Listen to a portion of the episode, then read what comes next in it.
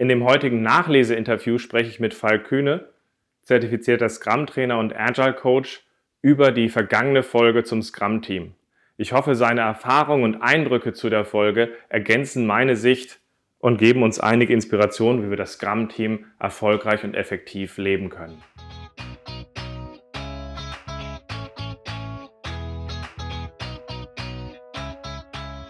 Scrum ist einfach zu verstehen. Die Krux liegt in der Anwendung für deine Zwecke in deinem Kontext. Der Podcast Scrum Meistern gibt dir dazu Tipps und Anregungen. Moin, moin, herzlich willkommen zu einer weiteren Folge meinem Podcast Scrum Meistern. Ich bin sehr froh, dass ich den Fall Kühne für diese heutige Session gewinnen konnte. In der letzten inhaltlichen Folge haben wir ja über das Scrum-Team gesprochen. Und ich bin sehr froh, dass ich heute mit dem Falk darüber sprechen kann, weil wir kennen uns gefühlt schon ewig, glaube ich. Zwei Tage. genau. Damals in Rückersbach, glaube ich, bei, bei entweder bei der Play, for Agile oder beim Agile Coach Camp haben wir uns, glaube ich, das erste Mal gesehen. Hm? Wahrscheinlich.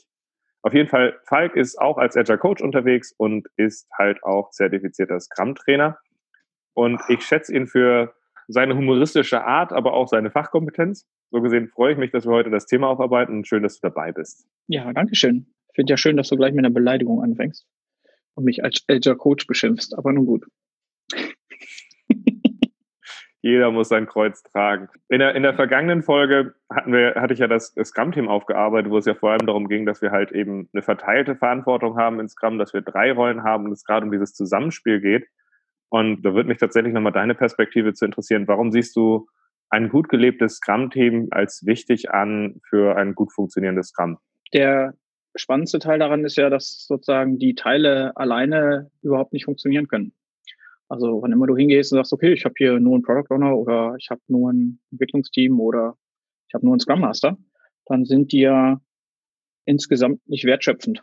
Und du hattest ja sehr schön auch in dem Podcast darüber erzählt, dass diese Gewaltenteilung da ja vorherrscht. Also das heißt, jeder, jeder hat eigentlich einen anderen Risikoverantwortungsbereich, wo der Product Owner halt hingeht und sagt, bauen wir eigentlich das richtige Zeug?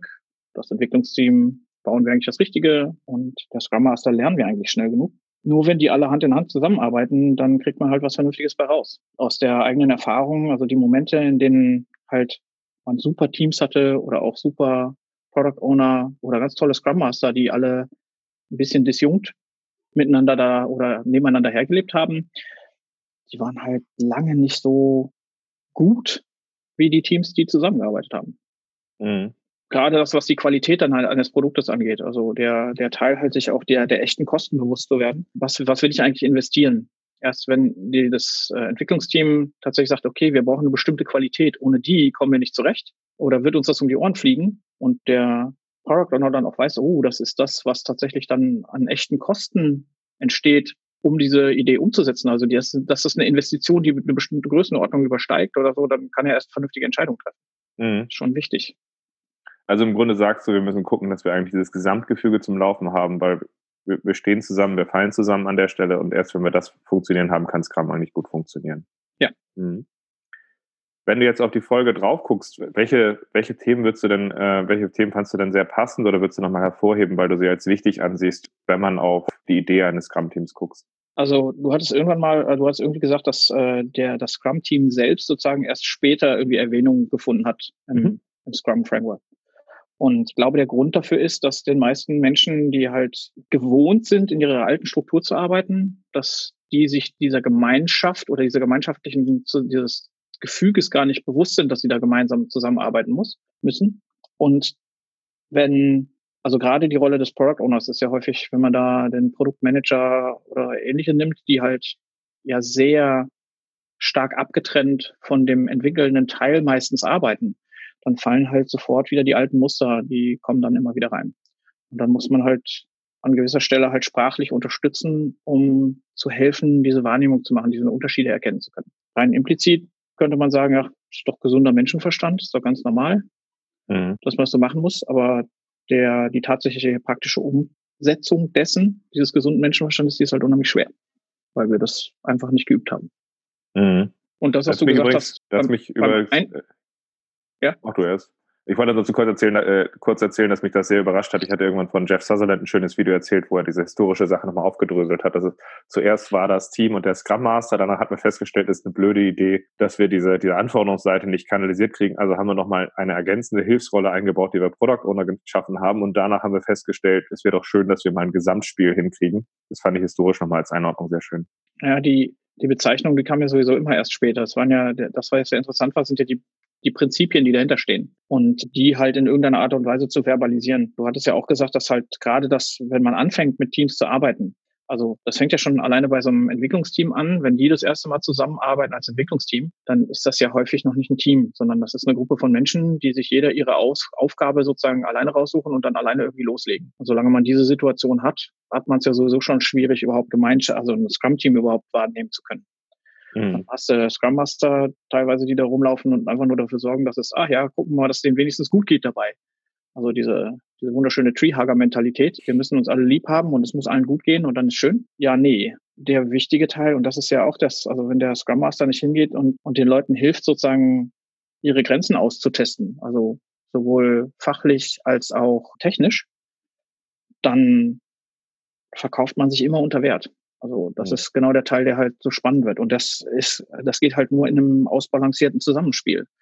Ähm, das bedeutet, dass der Product Owner immer eine Herausforderung an die Fachlichkeit stellen muss. Nämlich sozusagen, wir wollen eigentlich irgendwas erreichen, was sonst keiner kann. Also im Idealfall bringt man ja was auf den Markt, was ein Bedürfnis am Markt befriedigt, was niemand anders auf dem Markt befriedigen kann. Und dazu muss es natürlich in einer Art und Weise gemacht sein, dass wir halt auf diese Veränderung und diese Unsicherheit reagieren können. Dazu brauchen wir die Kompetenz des Teams die halt mit ganz klugen Ideen und hoher Qualität dieses Produkt so umsetzen können, dass es halt gut veränderbar ist, weil wir uns halt in Unsicherheit bewegen. Und dann brauchen wir noch so einen, so einen Scrum Master, der in der Lage ist, dafür zu sorgen, dass diese beiden so gut Teile so gut miteinander zusammenarbeiten können und vor allen Dingen auch mit der Außenwelt so gut zusammenarbeiten können und sich immer wieder herausfordern, dass die Qualität ständig steigt, dass die Qualität des Was und des Wies steigt. Und das ist halt eine Herausforderung für alle. Also wenn, sobald ein Teil davon wegfällt, ähm, haben, man kann immer noch sozusagen weiter arbeiten, aber wenn die nicht mehr zusammenarbeiten, ist halt die, die, die Wertschöpfung damit eingeschränkt. Mhm.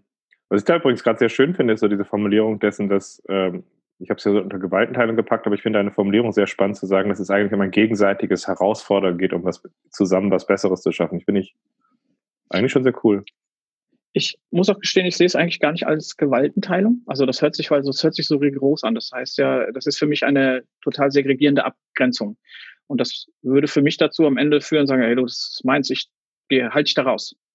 Und genau das ist der Punkt, worum es eigentlich in den meisten Fällen nicht geht. Also wenn, wenn wir hingehen und sagen, okay, ähm, ich bin Product Owner. Das heißt, ich trage am Ende die Verantwortung für diesen Return on Investment. Das bedeutet, ich muss für dieses Produkt brennen. Das heißt aber nicht, dass ich meinen Entwicklern oder den Scrum Master nicht zuhören soll, wenn die da Feedback zu geben. Also das heißt, die Verantwortung sozusagen wird am Ende ja sozusagen auch get eigentlich geteilt oder zumindest die, die inhaltliche Wahrnehmung. Das gilt sowohl mhm. auch äh, für den technischen Teil. Also wenn ich einen Product Owner habe, der sagt, Leute, das ist aber ganz schön teuer, gibt es nicht pragmatischere Lösungen, mit denen wir irgendwie was machen können? Dann ist das durchaus eine berechtigte Frage. Und die Frage ist, wie die partnerschaftliche Zusammenarbeit da ist oder in welcher Art und Weise dann äh, eine Befehlsstruktur in irgendeiner Art und Weise sich vermeintlich etabliert. Und mhm. eine Sache, die wir haben wollen in Scrum-Teams, ist, dass man sich auf Augenhöhe begegnet. Was ja auch der Grund ist, warum das Entwicklungsteam keine eigenen Rollen mehr in sich trägt, also keine Bezeichnung. Und das Gleiche müsste eigentlich auch auf der anderen Ebene passieren. Also wir wissen zwar, dass wir eine bestimmte Verantwortlichkeit irgendwo sehen, also dass halt die, die dieses Risiko, die einzelnen Teile das bestimmte Risikomanagement übernehmen, aber dieser Dialog muss halt da sein. Und genau dieses sich auf Augenhöhe dazu einigen, okay, wie viel Qualität und wie viel Herausforderung und wie viel Fachlichkeit können wir uns eigentlich in dieser Investition leisten? Mhm. Das muss genau mal gemeinsam sein. Nur du hast halt jeweils einzelne Stimmen, die diese unterschiedlichen Dinge betrachten, anstatt die wie im klassischen Projektmanagement alle in einer Person vereinigt zu haben, die halt, also wo aus meiner Erfahrung ist, zumindest sehr schwer ist, in diesen Dialog zu gehen. Also tatsächlich in ein Streitgespräch zu kommen, wo man sagt, ey, ich will jetzt aber Qualität, na, ich will aber lieber mehr Zeug haben. Ah, scheiße, wir wissen noch nicht genug. Und genau diesen Dialog überhaupt aufrechtzuerhalten. Ja, also das ist für mich auch das Wichtige an der Stelle. Wie kriegen wir es hin, dass nicht einer in seinem Kopf alles balanciert und dann irgendwie unreflektiert, imbalancierte Entscheidungen trifft, was ja menschlich ist, sondern dass es halt eben gerade diese Entscheidungen explizit gemacht werden. Ja. Wobei ich finde das Englisch, ich finde das Wort, deutsche Wort Gewaltenteilung, ich finde es nicht ideal, ganz ehrlich, ich finde tatsächlich, wo du es angesprochen hast, ich finde diese englische Bezeichnung Checks and Balances für dasselbe eigentlich ganz cool, weil es ja im Grunde darum geht, dass du gleichrangige Sachen hast, damit dieses Streitgespräch, was du meintest, halt entsteht. Mhm. Und dann halt eben auch in einem gemeinsamen etwas entsteht, aber ohne dass man sich gegenseitig übervorteilt. Also das ist mit den Worten, glaube ich, immer gar nicht so einfach. Wie, guck, wie siehst ja. du, siehst du Checks and Balances da besser passend oder? Finde ich besser. Also vor allen Dingen, weil da Balances drin steckt und auch die Checks tatsächlich natürlich noch wichtig sind, weil dadurch, dass das tun wir. Also es ist ja einer der, der, der Dinge, die da häufig mit reinkommen, ist ja sozusagen, dass wir in irgendeiner Art und Weise gehen ganz viele Coaches hin und sagen, wir brauchen Hierarchiebefreiung was ja im Grunde nicht stimmt. Also tatsächlich brauchen wir ja sozusagen an ganz vielen Stellen Hierarchie. So sind wir einfach gebaut als Menschen. Nur der Unterschied zwischen der Hierarchie, die ich persönlich gut finde, und der Hierarchie, die wir in den meisten Organisationen finden, ist, dass die eine halt eine organische, emergente Hierarchie ist mhm. und das andere eine vorgesetzte, die nicht unbedingt eine ideale für die Situation ist. Und insofern finde ich das mit den Checks and Balances ganz gut, weil das im Grunde genommen auch diese natürliche Hierarchie unterstützt. Äh, bei Gewaltenteilung ist das, das hört sich, also es hört sich für mich zumindest vorgegeben an, muss man, kann man auch anders interpretieren, aber da ist Sprache halt immer abhängig davon, in welchem Kontext bewege ich mich. Und die deutsche Sprache ist da halt manchmal auch sehr harsch. Ja, da ist ja Führung schon schwierig. oh. Ich wollte irgendwas Inhaltliches fragen, aber jetzt hast du mich gut erwischt. Ja, also Schön ich finde ja, dass ich man find, so Pausen ich, rausschneiden kann. Nö, das machen wir nicht. Nein, ich lasse sie drin. Aber ich finde das, ich finde, Pausen zeigen auch, dass man nachdenkt. Also das ist ja auch erstmal nichts Schlechtes, glaube ich. Aber ich finde, ich finde, ich finde diesen Punkt, dieses gegenseitige Herausfordern wichtig, dieses, dieses, dieses Balancieren und dass das gut funktioniert. Hast du mal noch mal so ein Beispiel? Ich habe ja ein paar Beispiele gegeben, wie es außer Balance geht in dem, in das, äh, in, in dem, in dem, in der Folge. Hast du vielleicht noch mal so ein paar Beispiele, wo du sagst, das ist noch mal so eine andere Art, wie das abrutschen kann, wenn diese Balance nicht da ist? Oh, ich kann mich jetzt gar nicht genau an die Beispiele erinnern. Also wir haben so viele Beispiele, wo das abrutscht. Mhm. Ähm, der, also wie gesagt, der, der spannendste Teil ist halt, wenn, also wie gesagt, das meiste basiert auf Nichtkommunikation aus mhm. meiner Erfahrung. Also dass die Leute einfach nicht miteinander reden. Das ist der eine Teil. Und das zweite ist tatsächlich nicht zu verstehen, was eigentlich der eigene, also was der eigene Verantwortungsbereich ist. Also eine Sache, die ich häufig sehe in Teams, ist, dass gerade die Entwicklungs Teammitglieder, dass die sozusagen eigentlich gar nicht wissen, dass ihre Verantwortung in der Qualität liegt. Mhm. Häufig hört man dieses, äh, diese Sache, oh, der Product Owner gibt uns gar nicht Zeit, Refactorings zu machen. Und dann denke ich mir immer so, äh, warum musst ihr euch dafür Zeit geben? Mhm. Ihr seid verantwortlich für Qualität. Das heißt, wenn ihr das Zeug von Anfang an nicht richtig baut, dann bescheißt ihr quasi euer Team, euer Gesamtteam, weil ihr dem Product Owner eigentlich gar nicht wissen lasst, was das gerade, was die echte Investition ist. Weil er sozusagen oftmals unbewusst, manchmal auch bewusst einen Kredit aufnimmt, den er irgendwann zurückzahlen muss, von dem er aber, wenn er das nicht explizit weiß, also wenn das nicht ganz transparent ist, dass am Ende sozusagen die Kosten für so ein Produkt verschleiert. Und dann mhm. hast du es natürlich als Product Owner echt schwer, in irgendeiner Art und Weise Verantwortung für den Return on Invest zu ne-, übernehmen. Ja, also an der Stelle finde ich es tatsächlich spannend, wie dann diese, diese Aufteilung der Rollen wieder eigentlich, wenn man sie gut lebt, gut greift, weil gleichzeitig das Team ist verantwortlich, Qualität zu liefern, aber gleichzeitig brauchen sie dafür ja auch Voraussetzungen. Zum Beispiel müssen sie wissen, was Qualität ist. Und das ist dann wiederum ein Punkt dabei, wenn ein Product Owner meint, dass er nachsteuern muss, was sie jetzt wie bauen müssen, ist häufig der Punkt, dass meistens der Punkt dabei gar nicht geklärt ist. Was ist denn der richtige Level? Weil die sollte sich Sorgen machen, dass vor allem zu viel Qualität in Anführungszeichen geschaffen wird und sie irgendwie ein Atomkraftwerk aufbauen, wo sie einen Webshop bauen. Und ich ja. glaube, da auf die richtigen Ebenen zu gehen, ist, glaube ich, sehr, sehr hilfreich. Ja, also dieser Pragmatismus ist das andere. Aber da haben wir wieder, das ist tatsächlich auch eins der, der Dinge, die ich heute am häufigsten schief gehen sehe, ist, dass wir, ich bin jetzt mal gemein und sage, wir haben halt zu schlecht ausgebildete Entwickler. Und äh, ich bin jetzt nochmal gemein, dadurch, dass wir auch schlecht ausgebildete Scrum Master haben, es ist natürlich unheimlich schwer, dann für einen Scrum Master hinzugehen und einem Team dabei zu helfen zu wachsen, weil er die Entwicklungsfelder oder die Entwicklungsmöglichkeiten gar nicht sieht. Und äh, dadurch, dass wir so viele schlecht ausgebildete Product Owner haben, ist es natürlich auch schwer, sozusagen mit dem Produkt dann zu wachsen. Und ich glaube, diese Kombination ist halt unheimlich herausfordernd. Also wenn du nicht in irgendeiner Art und Weise eine, eine Kompetenz für so ein Team zur Verfügung stellst, die denen dabei helfen kann, zu lernen und zu wachsen und das kontinuierlich zu tun und dabei auch, wie gesagt, auch die Herausforderungen immer zu, zu, zu leben, dann ist das halt sehr schwer, wirklich gut zu werden. Und mhm die meisten Scrum Master, die ich heute sehe, die können das noch nicht, weil die einfach zu jung sind. Also muss man mhm. sagen, denen fehlt halt noch ganz viel. Ja, was ich mich da gerade frage, wo du das sagst, also dass du gesagt, im Grunde sind alle schlecht ausgebildet. Ist, ist das Problem für dich wirklich, dass die Leute mangelnd ausgebildet sind oder dass sie nicht sich eine Umgebung schaffen, in der sie persönlich wachsen können? Das ist für mich das Gleiche, weil der sozusagen, dass man überhaupt die, die Möglichkeit nutzen kann, dieses, dieses Wachstum zu erreichen. Also wie kann ich eine Umgebung schaffen für das gesamte Team, dass man sozusagen viel besser wird? Das ist ja überhaupt eine Sache, die muss man erstmal wahrnehmen, dass das überhaupt möglich ist. Und dadurch, mhm. dass wir in den meisten Fällen, also in, in allen möglichen Rollen, also der Scrum Master, den gab es ja nicht als vergleichbare Rolle. Das heißt, der ist immer der ist ja für die meisten Leute die schwierigste wahrzunehmen, dass man, man sich halt auch Leute sucht, die möglichst jung sind und nicht so viel kosten aber die gehören jetzt im Framework dazu, deswegen brauchen wir die ja. Und dass das aber eigentlich ursprünglich so eine Rolle ist mit der seniorigsten Person in so einem Team. Also der deswegen halt so seniorisch ist, weil äh, die da reingekommen sind, weil die halt, also der Scrum Master soll Impediments beseitigen, die sozusagen das Team nicht selber lösen kann. Das kann der ja aber nur, wenn er die Kontakte in die Organisation hat. Der, der muss die Organisation kennen. Das heißt, eigentlich müsste es ein alter Hase sein, was die Organisation angeht.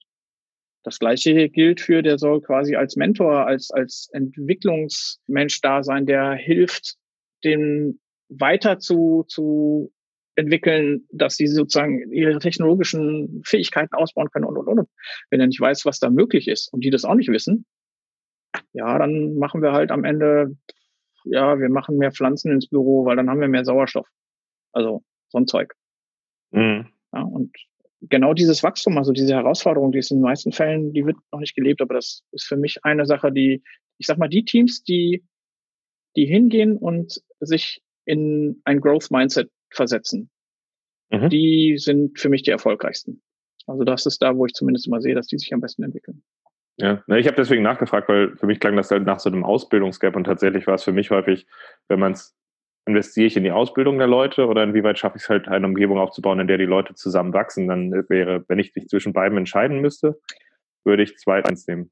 Verstehe. Ich meinte jetzt auch nicht Ausbildung im Sinne von hier besuchen wir noch einen Workshop und hier noch einen Workshop, mhm. sondern Ausbildung im Sinne von sich die Zeit dafür zu nehmen, zu wissen, wofür ich das eigentlich mache. Dabei tatsächlich Unterstützung zur Verfügung zu haben, diese Reflexion überhaupt machen zu können. Also böse Zungen behaupten, das wäre sowas, was ein Agile Coach macht. Wäre schön, wenn die das machen würden, ja. Ich glaube, dazu mache ich auch nochmal eine extra Folge, um einmal, einmal haarscharf abzutrennen, was ich, wo ich den Sinn hinter Scrum Master sehe und äh, Agile Coach. Es gibt jetzt keine einheitliche Definition an der Stelle, aber ich glaube, man kann es tatsächlich nochmal separat auseinander dividieren an der Stelle, weil ich glaube, beides sind Funktionen, die wertvoll sind und ich glaube, wir haben ein riesiges Problem dadurch, dass viele Leute sich Agile Coach zum Beispiel schimpfen und irgendwie sowas machen wie ein Scrum Master in temporär. Und ich glaube, da haben wir ein riesiges Problem. Also gesehen, das werde ich nochmal separat aufarbeiten. Mhm. Spannendes Thema.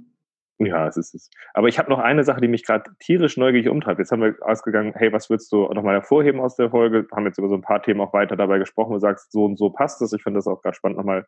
Ist Gewaltenteilung ein schönes Wort dazu beschreiben? Aber mich interessiert, wie Bolle, ich habe ja Sachen erzählt, aber was würdest du ergänzen oder was siehst du anders? Also ich will ja auch immer was lernen. Also wirklich anders sehe ich nichts. Also das der spannendste Teil daran ist halt, dass das, das was du da beschrieben hast, halt eigentlich im Grunde schön langweilig war, weil das halt so der Standard ist. Also genau das, da, das sind die Grundlagen, wie man damit mhm. anfängt. Mhm.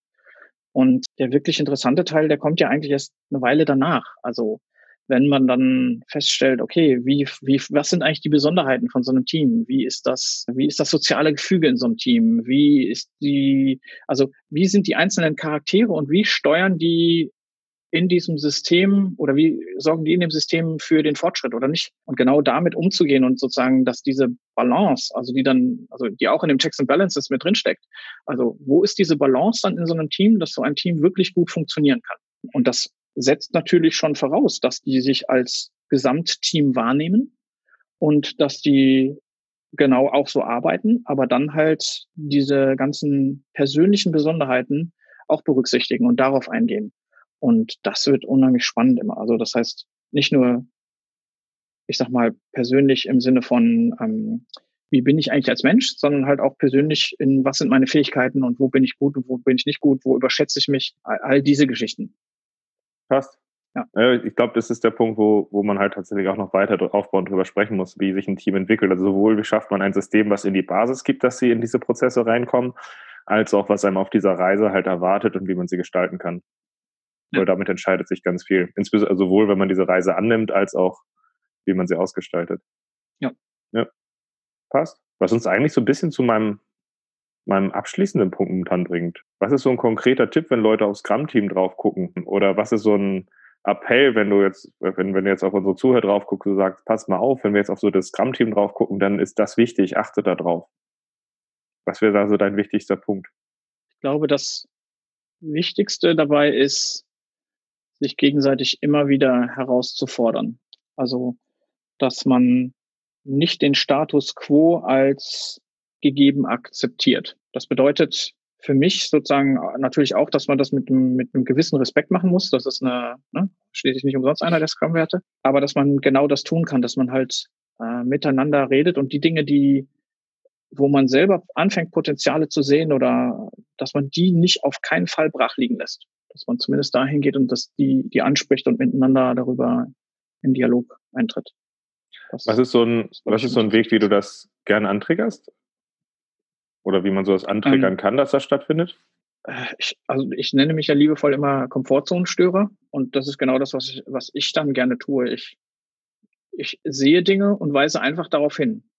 Mhm. Und zwar meistens in meiner liebevoll ironischen Art, die es dann scheinbar den Menschen ermöglicht, entweder die Ironie zu ignorieren und dann sozusagen einfach darüber hinwegzugehen oder es wahrzunehmen und sagen, scheiße, ich glaube, da könnten wir was ändern. Da haben wir echt Potenzial. Und ich denke, dass genau diese, diese Optionsgebung halt den Leuten die Möglichkeit geben, sich zu verbessern, dass sie, wenn sie die erkennen können, dass sie die dann auch wahrnehmen. Also ich glaube, in wenigen Fällen tun die Leute das nicht. Mhm. Also im Grunde eine gezielte Irritation an der Stelle, diese Leute ein bisschen aus dem Tritt bringt, damit sie dann halt, wenn ja. man gegen die Kiste gegengetreten hat, sie sich genau. besser anders sortieren können das gewohnte System stören oder beziehungsweise äh, Schmerzpunkte, die man erkennen kann, die ignoriert werden, verstärken. Mhm. Und dann bildet sich hoffentlich was Schöneres, was Neueres und es renkt sich neu ein. Ja, und das ist das die, die, die Lösungsfindung dazu. Dafür sind die Teams ja natürlich da. Das sollen die halt selber machen. Also das ist ja, meistens ist das Potenzial in den Teams vorhanden, um genau auch bessere Lösungen zu finden. Vor allen Dingen welche, die sie tatsächlich jetzt gerade auch leben können.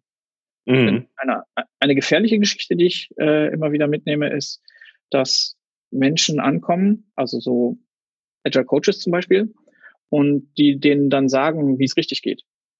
Und dass dann halt Lösungen angeboten werden, die für die die Teams entweder noch nicht bereit sind oder die gar nicht zu deren Problem passen mhm. oder wo, wo dann tatsächlich einfach nur der Widerstand aufkommt, weil irgendjemand hat mir gesagt, was ich tun soll und dann kenne ich das von mir selber. Wenn mir irgendjemand sagt, was ich machen soll, mache ich erst recht. Nee, kann noch so eine gute Idee sein. Also eigentlich brauchen die die größten Probleme vor der Nase eher, als dass sie die Lösungen vor der Nase brauchen, weil meistens sind sie pfiffig genug. Genau.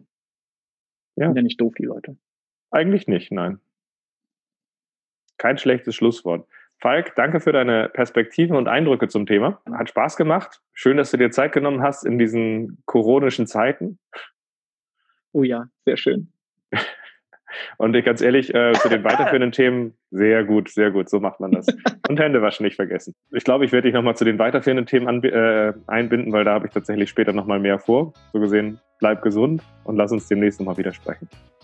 Ja, Lito. Und ja, ich freue mich aufs nächste Mal. Ciao. Tschüss.